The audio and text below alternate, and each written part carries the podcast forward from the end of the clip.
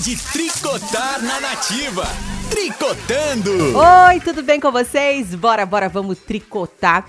E hoje eu vou falar de uma mãe que resolveu compartilhar com seus amigos do Facebook uma foto da geladeira dela e teve que responder às críticas. Nossa, Mi, mas por quê? Porque foi o seguinte.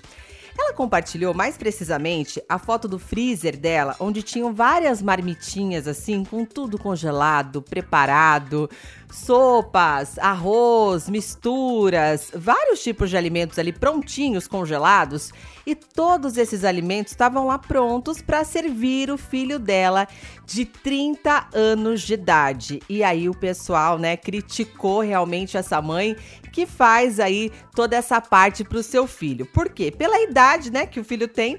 E aí, essa mãe teve que se defender em relação a essas críticas na internet. Mas não, tiveram só críticas, não. Muitas pessoas também elogiaram, disseram que gostam de cozinhar também, que tratam os filhos assim.